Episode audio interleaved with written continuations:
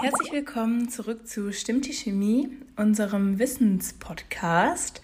Heute sind wir bei Folge 45 und ich glaube, wir können uns das Intro heute mal schenken.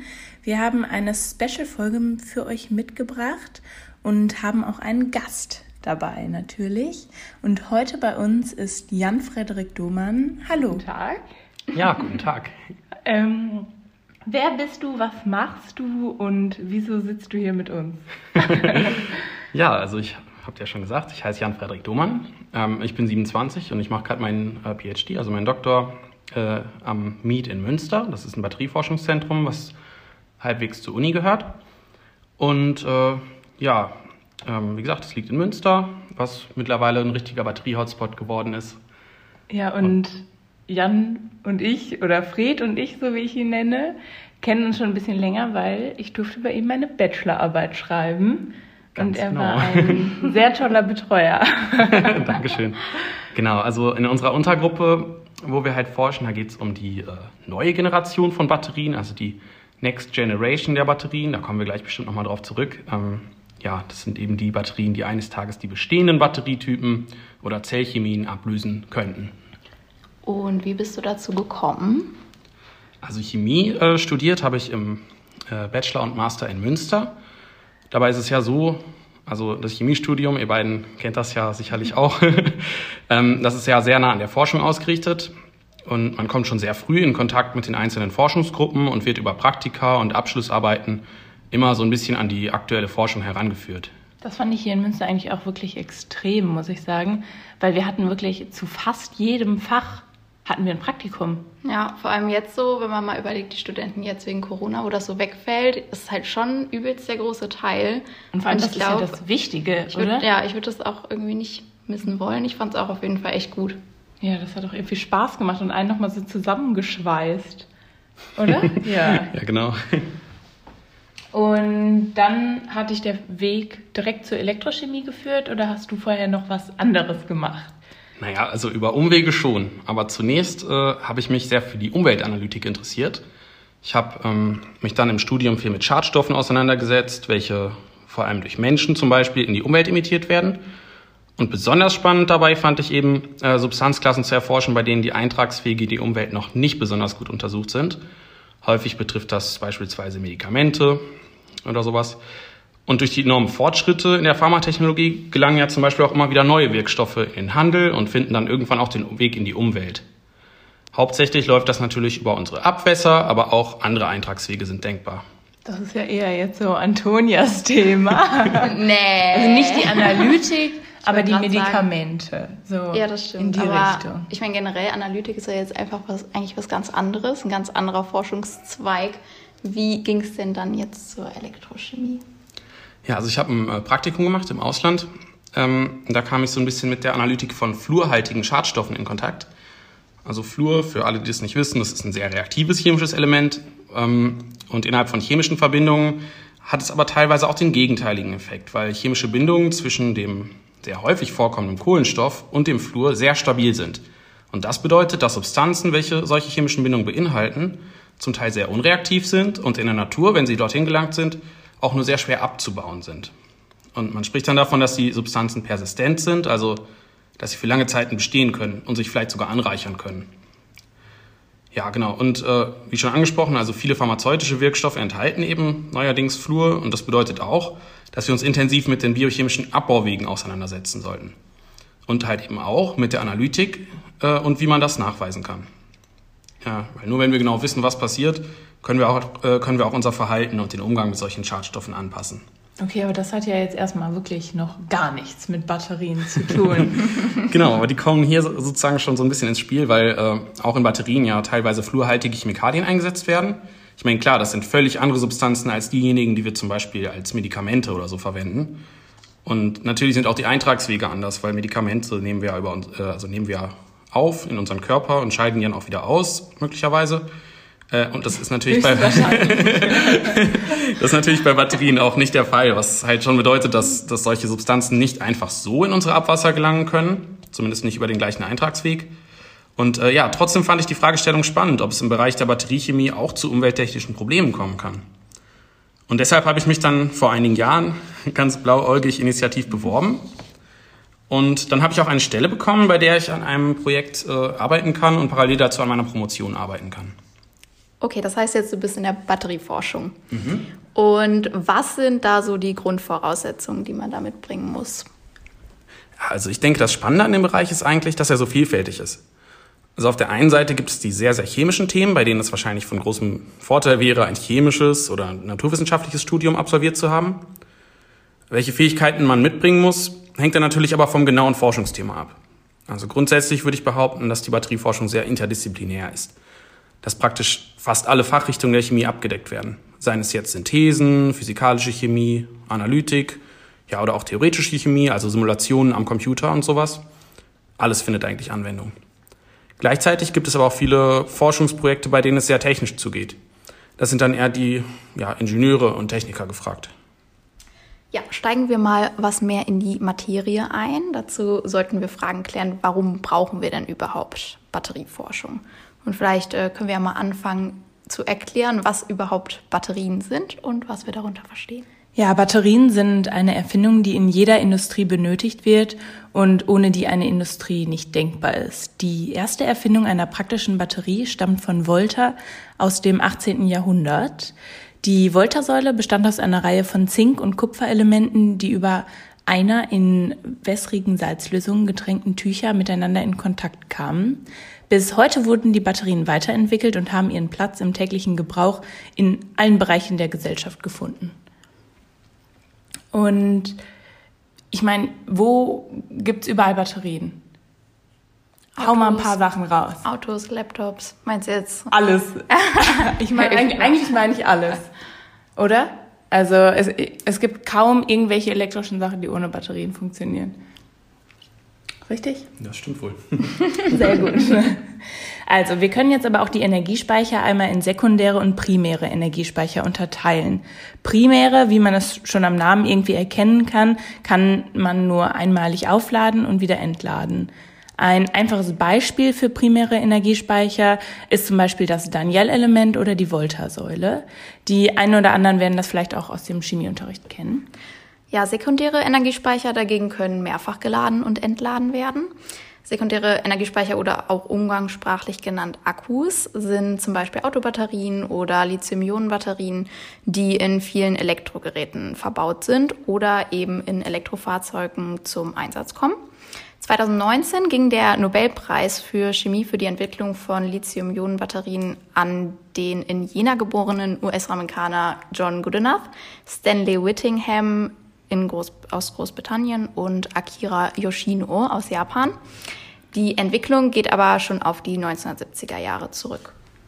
Ja, ist eigentlich noch eine ganz witzige Story. Ich habe ähm, in der Woche oder in dem Monat, wo ich angefangen habe mit der Doktorarbeit, war der Herr Yoshino tatsächlich äh, in Münster und hat da einen Vortrag gehalten. Also hier am Miet? Ganz genau, hier am Miet, ja. Oh, cool. Sehr cool. Ja.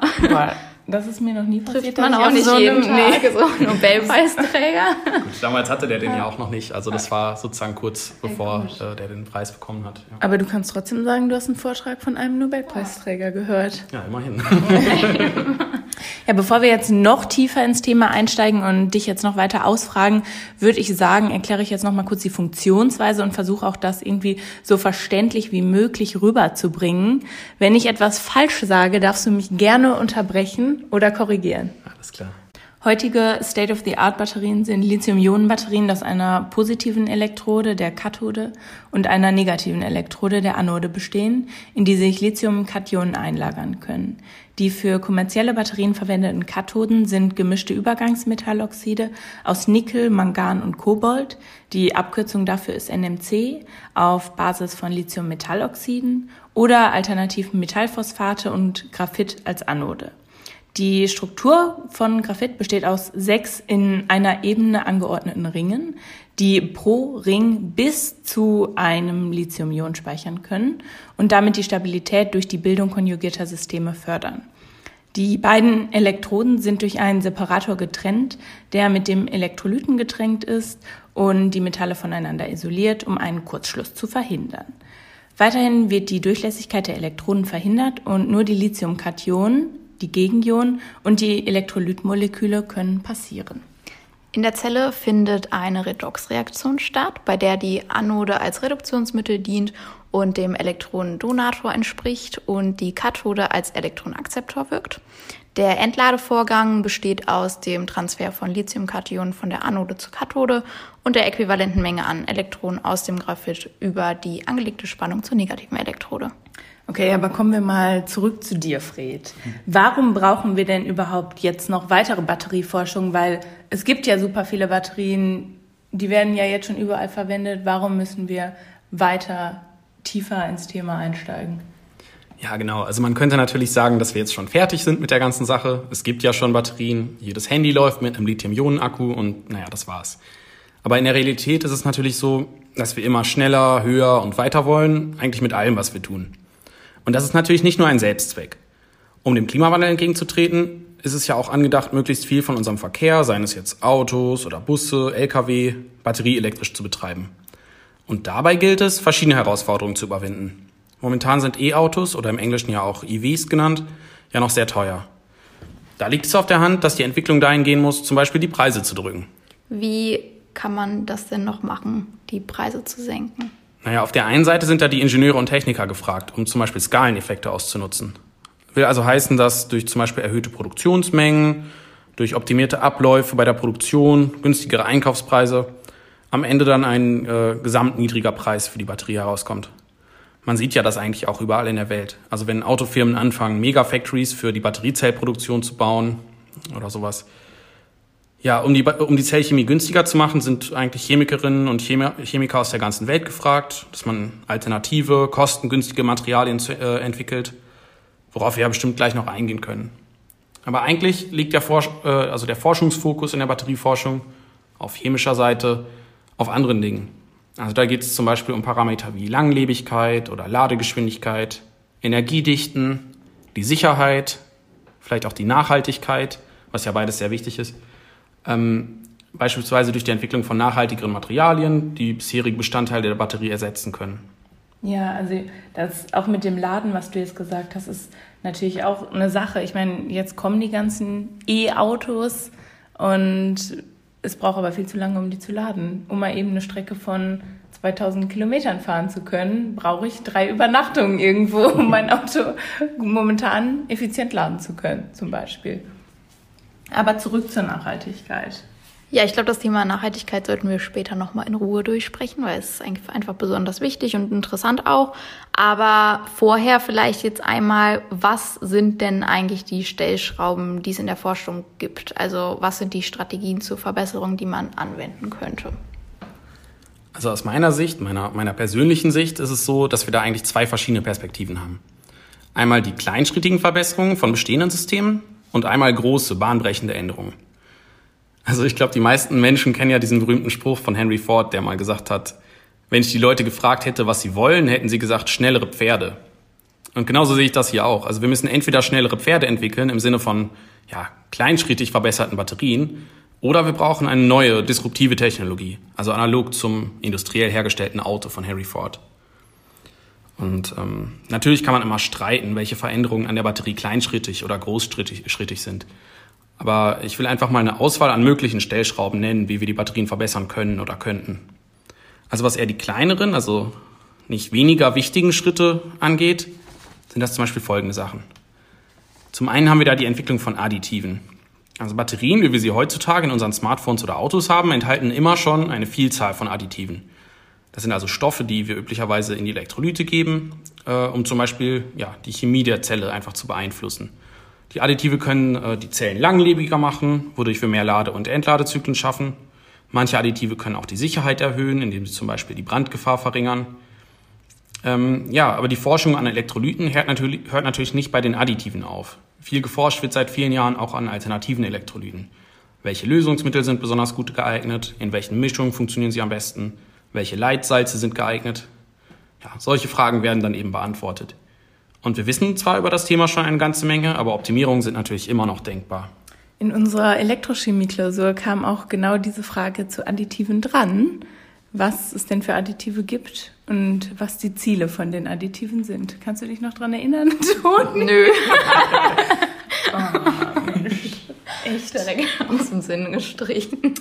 Und wie ist das jetzt mit den Elektroden? Die sind ja eigentlich der Hauptbestandteil der Batterie. Ist das also ein großer Schritt der Verbesserung? ja, ich denke, da ist auch noch eine Menge Luft nach oben. Ähm, ihr habt ja vorhin schon erzählt, dass heutzutage die Anoden normalerweise aus Graphit oder ähnlichen Kohlenstoffmaterialien bestehen. Und das Lithium auf diese Weise einzulagern, verschafft der Batterie eine erheblich gesteigerte Sicherheit. Jetzt im Vergleich zu reinem Lithiummetall. Also ein spannendes Forschungsfeld ist zum Beispiel, wie man diesen Kohlenstoff, also aus dem Graphit oder den anderen Kohlenstoffmaterialien, durch Silizium äh, ersetzen kann. Weil auch in Silizium kann man hervorragend Lithium einlagern. Und das sogar tatsächlich in größerer Menge. Und außerdem geht das Laden ein kleines bisschen schneller. Ähm, ja, offensichtlich gibt es auch Nachteile dieser Technologie, sonst würden wir das ja schon überall benutzen. Und der Hauptnachteil ist äh, eben die starke Volumenänderung des Siliziums. Also wenn ich das jetzt lade und entlade, dann habe ich eine sehr starke Volumenänderung. Das Stopp, weiß ich noch. Ja, 400 sag's mir. Prozent. Ja. genau, das ist immer so ein grober Richtwert. Ne? Ähm, ja, und das äh, sorgt halt für starke Probleme. Also das belastet die Batterie mechanisch sehr stark und äh, ja, dadurch kann die als spröde werden oder die Elektroden können vielleicht auch kaputt gehen und das ist schlecht für die Lebensdauer. Ja, da können auch, genau, also es gibt ja total viele Nachteile, wenn, wenn die sich ausdehnen, weil die ist ja in einem festen Gehäuse, das ich nicht mit ausdehnen kann normalerweise, weil den Platz haben wir ja nicht, auch nicht in Autos oder auch nicht in einem Handy, dass sich unsere Batterie eben vervierfacht. Ganz, ganz genau. Also vervierfachen ist nicht drin. Kleine Volumenänderungen sind äh, natürlich immer möglich. Das wird ja auch so ein, äh, ja, so einberechnet oder so geplant, dass das ja. sozusagen möglich ist. Ja, und der Kompromiss ist eben, wenn ich jetzt äh, Silizium benutzen möchte, aber nicht auf diese starke Volumenänderung kommen möchte, dann äh, kann man sogenannte Kompositelektroden einsetzen. Also diese bestehen dann hauptsächlich aus Kohlenstoffmaterialien, äh, weil da setzen wir dann noch eine kleine Menge Silizium zu. Und äh, manchmal sind das nur ein paar Prozent, aber denkbar wären auch größere Anteile. Und dadurch kann man dann von den positiven Effekten von Silizium profitieren, ohne die ganzen Nachteile auf einmal in Kauf nehmen zu müssen. Das klingt jetzt zwar nach Zukunftsmusik, aber tatsächlich wird das in der Praxis auch schon angewandt. Äh, soweit ich weiß, werden zum Beispiel beim äh, Porsche Taycan äh, solche Kompositelektroden schon eingesetzt. Und auch wenn der Anteil an Silizium da noch sehr gering ist, äh, zeigt das ja, dass solche Materialien vielleicht in der Zukunft überall in Batterien auftauchen könnten. Ja, und bei den Materialien für die Kathoden ist es auch so, dass es noch viel Forschung gibt. Auf der anderen Seite hat sich vor allem bei den Kathoden eine Menge getan in den letzten Jahren. Die wichtigsten Triebkräfte äh, für die Kathodenentwicklung sind Kosten, Energiedichte und Nachhaltigkeit. Und äh, ja, die Kathodenmaterialien sind natürlich deutlich teurer als zum Beispiel die Kohlenstoffanoden, äh, ja, weil sie eben aus Übergangsmetallen bestehen. Das habt ihr ja vorhin schon erwähnt. Erklär doch mal kurz, was genau das für Materialien sind. Äh, ja, also die meisten Kathodenmaterialien, das sind Mischoxide aus verschiedenen Metallen, chemisch gesehen meistens Übergangsmetallen und Lithium. Die Elemente, die darin vorkommen können, sind immer mit den äh, Namen der Materialien abgekürzt. Äh, also da findet man die wieder. Bekannte Verbindungen sind zum Beispiel NMC, also habt ihr ja gerade schon er erwähnt, wo die Buchstaben N, M und C dann für Nickel, Mangan und Kobalt stehen. Oder zum Beispiel LFP, wo L, F und P für Lithium, Eisen, also Eisen heißt ja auf Lateinisch äh, Ferrum und Phosphor stehen. Und äh, ja, das ist dann eben halt kein äh, Oxid, sondern ein Phosphat. Äh, je nach Anwendung kann es besser sein, das günstigste Material zu nehmen oder vielleicht das ja, beste Material, zum Beispiel mit der höchsten Energiedichte oder so. Auf der anderen Seite spielt hier auch die Ressourcenverfügbarkeit eine Rolle. Aus welchen Stoffen können wir überhaupt größere Mengen äh, ja, Batterien herstellen? Welche Stoffe können wir in großer Menge bereitstellen, wenn die ganze Welt auf einmal Elektroautos fahren möchte? Aber ja, da können wir vielleicht später nochmal im Detail drüber reden, über solche Sachen. Das ist ähm, auf jeden Fall ein wichtiges Thema. Sollten wir vielleicht gleich nochmal drüber sprechen. Genau, aber eigentlich war ja die Frage mit den verschiedenen Schritten. Also vielleicht nochmal zurück zu den größeren Schritten. Was wären denkbare größere Schritte? Also wenn es einen richtig großen Durchbruch geben soll, äh, der die Batterien signifikant verbessert, ist dafür wahrscheinlich eine neue Schlüsseltechnologie nötig. Welche genau das sein wird, weiß ich natürlich auch nicht. Also das ist die. die Dann hättest du schon den neuen Nobelpreis bekommen. genau. Ja, also wir haben ja gerade schon was von Kompositelektroden gehört, die die Energiedichte der Anode verbessern. Ähm, um, das genau, um genau das zu tun, gibt es allerdings noch ein weiteres Konzept, was häufig sogar als so eine Art heiliger Gral angesehen wird. Und das ist die Verwendung von reinem Lithiummetall als Anode. Also damit könnte man die Energiedichte der Anode wahrscheinlich ungefähr verzehnfachen. Was würde jetzt dagegen sprechen? Also die große Herausforderung ist unter anderem, dass das Metall sehr reaktiv ist. Also reines Lithium ist eben äh, ja, besonders reaktiv und es stellt eben immer ein gewisses Sicherheitsrisiko dar. Das muss noch irgendwie unterbunden werden. Also Batterien mit Lithium-Metallanoden wären sonst oder wären erst konkurrenzfähig, wenn sie wirklich genauso sicher sind wie konventionelle Lithium-Ionen-Batterien. Aber aus technischer Sicht gibt es auch noch eine Menge Herausforderungen, die gelöst werden müssen, um solche Anoden überhaupt nutzen zu können. Ähm, ja, häufig werden in diesem Zusammenhang auch sogenannte Feststoffelektrolyte genannt. Das wäre eben eine mögliche Lösung für die äh, Anwendung. Das sind Elektrolyte, die, wie der Name schon sagt, nicht flüssig sind, sondern fest. Das könnten dann zum Beispiel Polymere sein oder Keramiken. Ähm, diese müssten leitfähig, äh, leitfähig sein für Lithium-Ionen, aber auch möglichst äh, isolierend nur für den Elektronenfluss. Und die bieten dann den Vorteil, dass sie sicherer sind, weil sie einfach nicht verdampfen können. Also man kann sich das ja vorstellen, wenn jetzt zum Beispiel ein Auto einen Unfall hätte und dann würden die Batterien beschädigt werden, dann könnten äh, leicht flüchtige Elektrolyte eben zu Sicherheitsrisiken führen, wenn die dann besser brennbar wären zum Beispiel. Und das ist hier eben nicht so gegeben. Und die können halt auch zum Beispiel nicht auslaufen. Also wenn die Batterie irgendwie beschädigt ist, dann bleiben die Feststoffelektrolyte ja auch eher in der Batterie als flüssige Elektrolyte, oder? Ganz genau. Und eigentlich ist es das auch schon, also das ist einer der Hauptgründe, warum man sagt, dass ähm, das in Kombination mit Lithium-Metall-Anoden möglicherweise so ein richtiger Gamechanger sein könnte. Ja, und abgesehen von solchen Weiterentwicklungen, also der konventionellen Lithium-Ionen-Technologie, ist es aber auch denkbar, dass sogenannte Next-Generation-Technologien eben entwickelt werden, die dann der, der große Durchbruch sind. Das ist auch der Name unserer Gruppe oder der Gruppe, in der der Fred arbeitet. Das ist die Next Generation Group. Ganz genau. Was ist denn die sinnvollste Maßnahme, an der geforscht werden sollte? Was denkst du? ja, also das äh, ist natürlich sehr schwer abzuschätzen. Also wann oder fast, ob jemals die großen Durchbrüche gelingen, die uns ermöglichen, also die wirklich großen Schritte zu gehen. Und deshalb ist es meines Erachtens genauso wichtig, an den kleinen, schrittweisen Verbesserungen zu arbeiten, aber halt auch an den neuen, großen, bahnbrechenden Konzepten. Also beides kann nützlich sein und natürlich weiß man auch vorher nie, was die jeweilige Forschung erbringen wird. Das Tolle an der Batterieforschung ist ja auch, dass die Grundlagenforschung so eng verknüpft ist mit der Anwendung. Also du hast ja jetzt schon öfters über Nachhaltigkeit geredet. Vielleicht können wir das Thema ja nochmal aufgreifen, auch wenn es vielleicht sehr schwierig ist, würde ich jetzt mal schon mal sagen und bestimmt auch zu einigen Meinungsverschiedenheiten irgendwie rührt, aber ähm, es sollte natürlich auch nicht falsch rüberkommen. Also wir sind immer pro Nachhaltigkeit. Das können wir ja am Anfang schon mal festhalten. ja, genau. Also ich denke, wenn wir über Nachhaltigkeit nachdenken, dann sollte man zuerst einmal so das Große und Ganze betrachten, also das Bigger Picture sozusagen. Also wofür brauchen wir eigentlich die ganzen Batterien? Also klar für unsere Smartphones und Laptops und so weiter, aber doch vor allem auch für die äh, ja, Elektroautos. Und warum brauchen wir Elektroautos? Ja, weil wir uns dazu entschieden haben, also wir als Gesellschaft, dass wir Autos fahren wollen und dass wir aber trotzdem den Klimawandel und auch die Probleme wie zum Beispiel Abgasbelastungen und Smog bekämpfen wollen, äh, weil wir insgesamt weniger CO2 in die Atmosphäre emittieren wollen. Und äh, ja, das schaffen wir eben nur, wenn wir die Verbrennerautos abschaffen. Die berechtigte Frage hierbei ist jedoch, ob Elektroautos und damit auch Batterien für Elektroautos selbst denn überhaupt nachhaltig sind. Und dabei gilt, je nachhaltiger, desto besser. Ja, und das geht schon bei der Produktion der Rohstoffe los. Aber es zieht sich eigentlich auch entlang der gesamten Produktions- und Nutzungskette. Also auch ähm, ja, bis zum Entsorgen und Recyceln der Batterien. Und meines Erachtens ist es Aufgabe der Forschung, die Batterien immer nachhaltiger zu machen, bei allen diesen Punkten. Ja, fangen wir mal mit der Produktion der Rohstoffe an. Wie sieht es denn da beim Thema Nachhaltigkeit so aus? Also neben der Produktion der benötigten Lithiumsalze äh, ist es so, dass vor allem die Verwendung von Kobalt als Kathodenmaterial in der Kritik steht.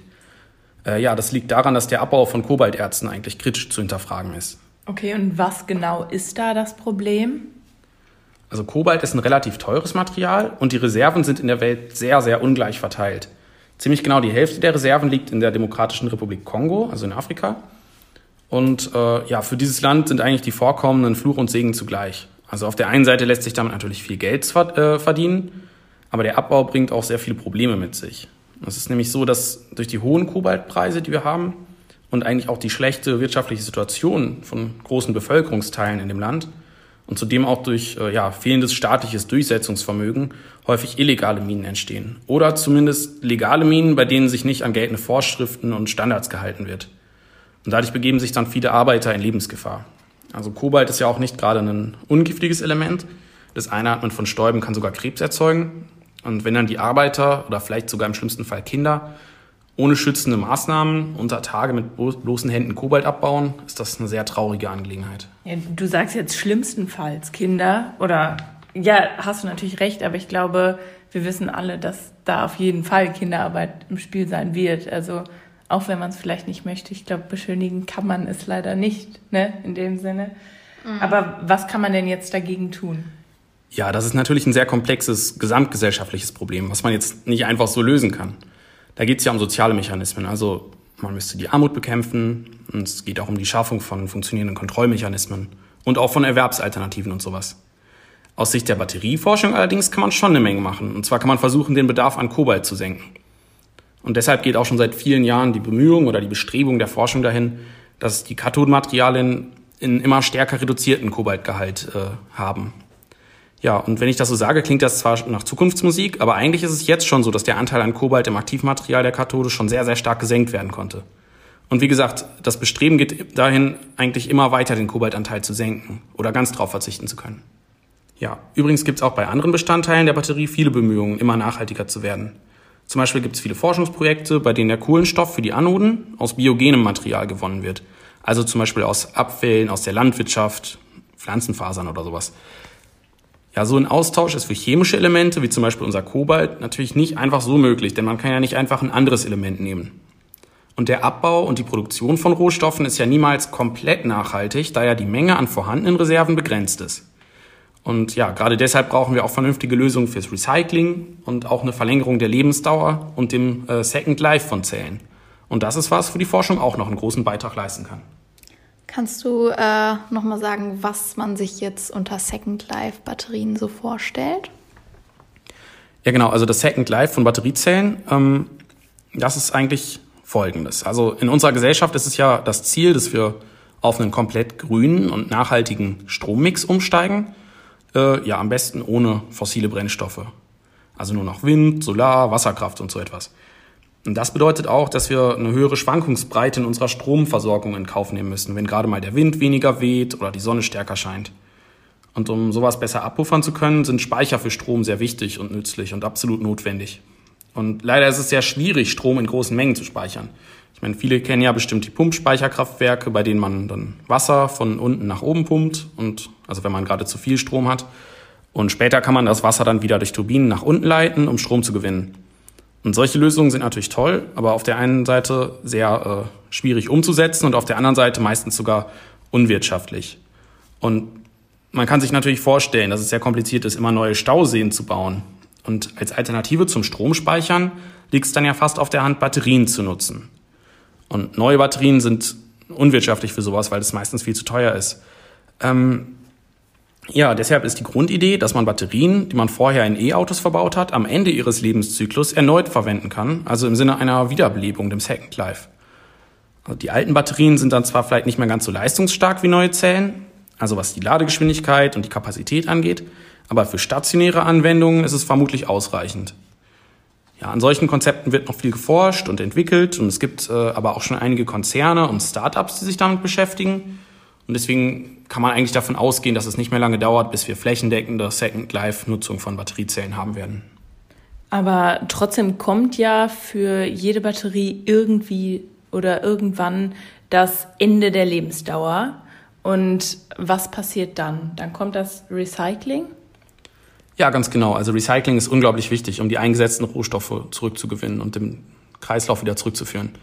Und die Produktionsmengen an Lithium-Ionen-Batterie sind ja in den letzten Jahren stark angestiegen und werden das ja voraussichtlich auch weiterhin tun, erstmal, wodurch dann auch der Bedarf an Recyclinganlagen steigen wird. Und es gibt bereits solche Anlagen, aber momentan ähm, werden da sehr verschiedene Konzepte angewandt. Zum Beispiel? Ja, also das Spannende am Recycling der Batterien ist, dass wir alles mit sehr reaktiven, äh, also dass wir mit sehr reaktiven Materialien umgehen müssen. Und das bedeutet, dass man zunächst mal Vorkehrungen treffen muss, um zu verhindern, dass alles sehr stark reagiert. Bei manchen der bekannten Prozesse werden die Batterien erstmal mit Flüssigstickstoff runtergekühlt, also das sind dann ja minus 196 Grad Celsius, also schon recht kühl. Ja, genau. Und dann werden die Zellen halt auseinandergebaut oder auch geschreddert. Und ähm, bei anderen Prozessen werden die halt einfach direkt eingeschmolzen, äh, also bei sehr hohen Temperaturen, sodass das dann nicht mehr so eine große Rolle spielt, wenn Wärme frei wird aus den Zellen, weil es eh schon alles sehr heiß ist. Oder man arbeitet eben komplett unter Schutzgas. Und im Anschluss daran werden dann die verschiedenen Wertstoffe wieder zurückgewonnen. Und wirtschaftlich momentan besonders interessant ist noch das äh, Kupfer aus den Stromsammlern, weil Kupfer sehr teuer ist. Der Stahl aus dem Gehäuse, weil eigentlich in Zellen, in Batteriegehäusen, also je nachdem, welche man hat, auch zum Teil sehr viel Stahl verbaut ist. Und ähm, dann auch noch der Kobalt aus den Kathoden. Und in manchen Anlagen werden dann auch die anderen Bestandteile aufgereinigt, in anderen wiederum nicht. Und äh, ja, die entstehenden Reste werden dann meist als Schlacke auf Deponien aufgebracht. Lithium wird sogar meistens gar nicht recycelt, weil das vom wirtschaftlichen Standpunkt her sich noch nicht so wirklich lohnt und es ist auch sehr schwierig.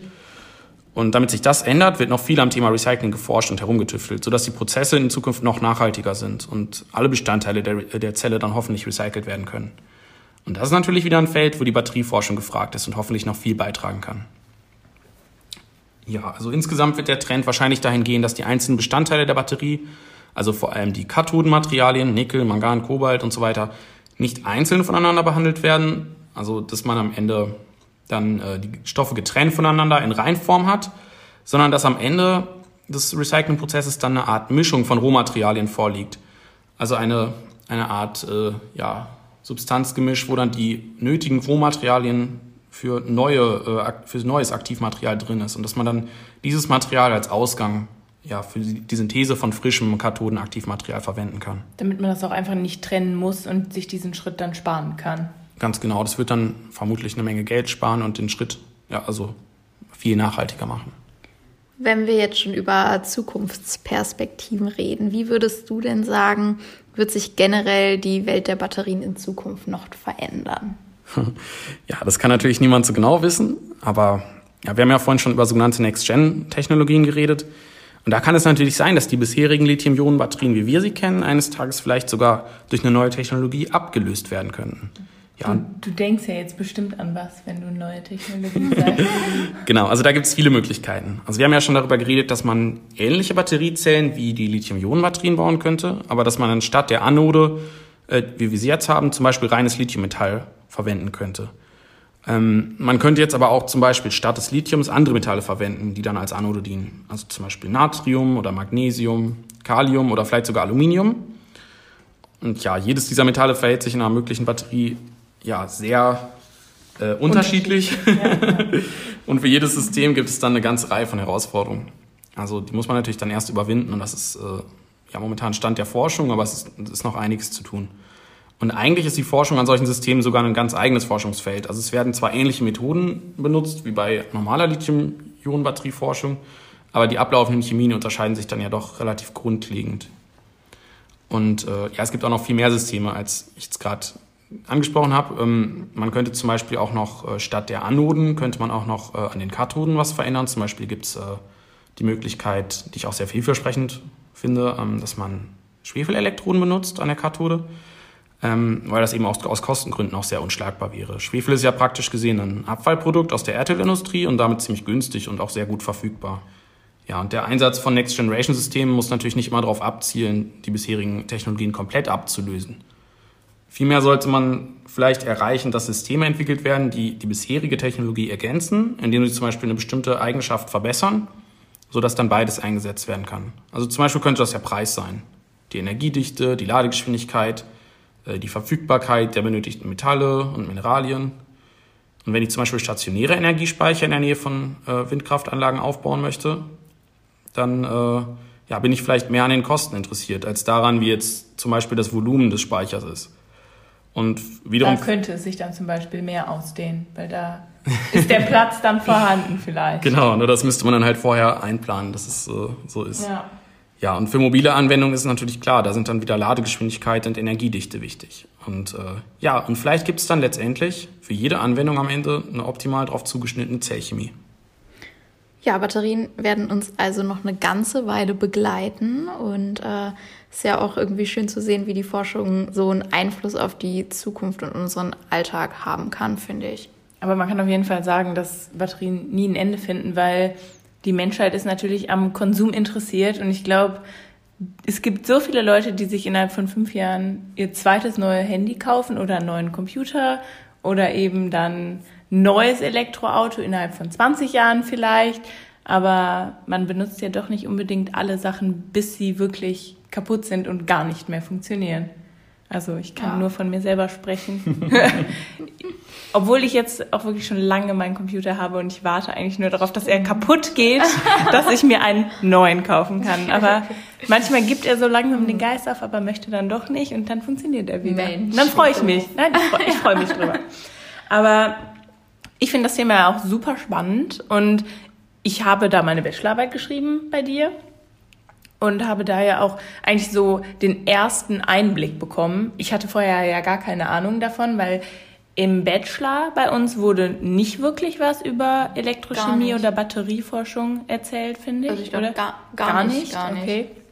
Ja. Und ja, für mich war das aber irgendwie trotzdem ein schönes Feld, was ich unbedingt mal ausprobieren wollte. Und dann kam ich in diese Next Generation Gruppe am Meet und habe mich da auch sehr wohl gefühlt. Also nicht nur von den Leuten, sondern auch von meinem Thema. Es war eigentlich schon sehr umfangreich und sehr vielfältig. Also ich habe jetzt nichts Spezielles gemacht, sondern eher so einen kleinen Rundumschlag.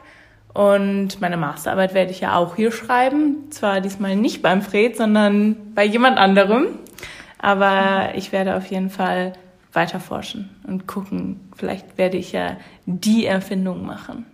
Ja, hoffentlich. ja, das ist ja nur zu wünschen. Oder du machst sie irgendwann, dann freuen wir uns. Dann mit. freuen wir uns auch. Dann, dann haben wir vielleicht ein Interview mit einem Nobelpreisträger genau. gemacht. das wäre natürlich super.